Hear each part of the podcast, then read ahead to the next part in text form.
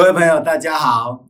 我不知道会不会有时候你里面有这样的意念啊，我受不了了啊，我脾气就是这样子啊，我没有办法跟这样人相处啊，我就是笨嘛啊，我好丢脸。我最近看到一个见证，还蛮有意思的。有一本书叫做《我将权柄赐给你》，克瑞福牧师写的。克瑞福牧师在内在意志相当知名。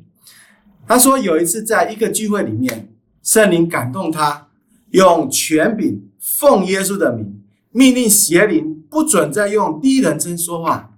啊，这什么意思？奉耶稣的名，命令邪灵不准再用第一人称说话。你有没有听过这样的祷告或宣告？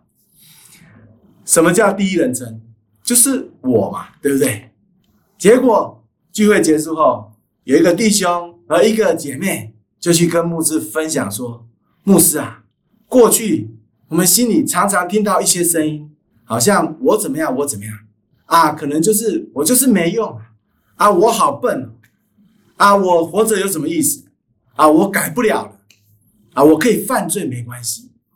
可是当牧师你这样宣告说，我奉耶稣的名命令邪灵不准再用第一人称说话的时候，这些声音，这些意念。”突然就变成你了，你真是没用啊！你好笨哦！你活着有什么意思啊？你改不了了，你犯罪没关系。哇！这时候他们才知道什么？原来这些声音是邪灵，是魔鬼的作为。圣经约翰福音八章那边十四节说到，仇敌魔鬼他是说谎的，是，所以这是什么意思？科瑞福牧师教导说。是仇敌魔鬼，有时候就是用第一人称来骗我们。我真是没用，我好笨，我活着有什么意思？好，可以犯罪没关系的。那因为是用第一人称，许多时候我们很容易就被骗了。我们以为是我们的想法，我们是以为是我们的问题，我们就自我控告。所以呢，他说：你要运用权要吩咐仇这个吩咐仇的声音。要离开我，要能够分辨仇敌的声音，所以这是给我们很好的提醒。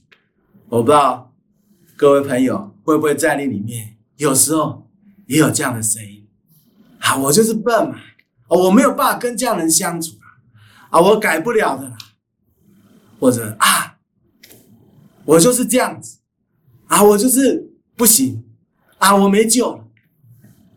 雅各书第四章。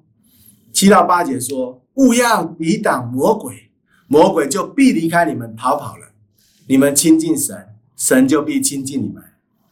我们恳求圣灵给我们能力，是我们是有权柄的。我们要善用这样的权柄，我们要拒绝，我们要抵挡魔鬼的声音。